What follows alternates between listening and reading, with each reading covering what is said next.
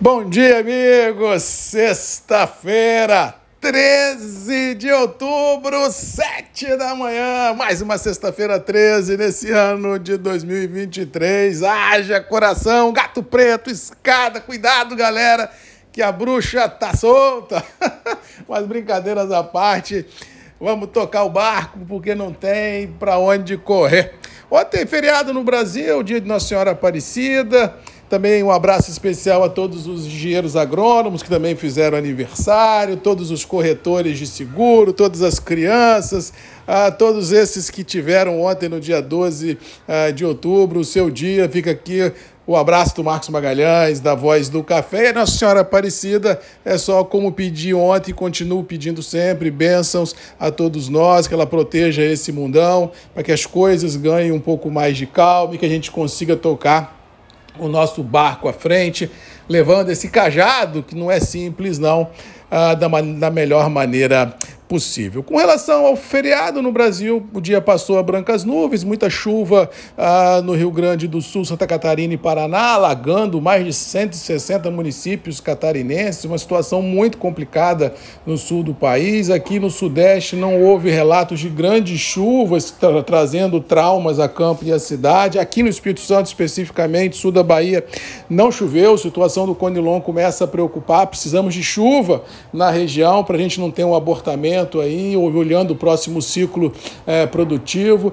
Hoje existe uma previsão de chuva para São Paulo, sul de Minas, leste de Minas. Vamos ver se essa chuva vem, vamos ver se essa chuva ah, traz um pouco de esperança a todos os produtores de café arábico que tanto precisam de um outro ciclo produtivo interessante para tentar colocar as contas em dia. E no centro-oeste do país, Matopiba, aí não tem jeito, o tempo ainda continua aberto, com baixa umidade relativa do ar, pouca chance de chuvas representativas, deixando o setor bem estressado, porque em algumas regiões estão bem atrasadas os trabalhos de semeadura da safra de verão, olhando o mercado de grãos. Lá no sul do país, nós temos um misto, né? De chuvas é acima da média, tá certo que em certos momentos colocam água no solo, mas por outro complica quem está colhendo trigo, o outro complica o encharcamento do solo, trazendo fungo a muitas produções. Realmente, essa situação climática, quando passa da conta, ou com calor, ou quando, ou quando chove e demais, ah, só traz dor de cabeça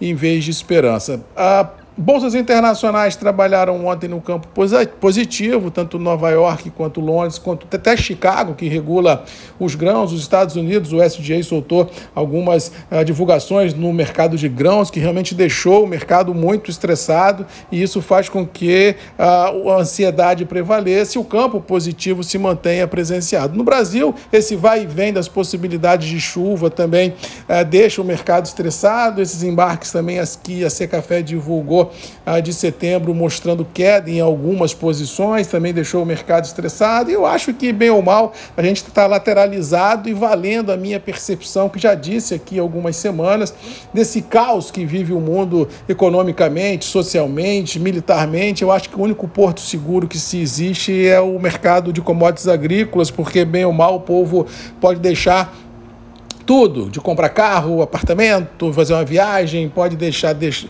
fazer tudo extra, mas não pode deixar de comer, ou seja, da via pública ou da via privada, a gente tem um cenário das commodities agrícolas que tem um certo suporte melhor do que muitas commodities, e isso deve fazer com que os grandes operadores outra vez coloquem suas baterias nesses mercados que têm um certo suporte, um certo uh, viés. Preços internos do café, bem ou mal, nesse semana complicada de poucos dias de trabalho, né, que ontem feriado e hoje a grande maioria das pessoas enforcou a sexta-feira.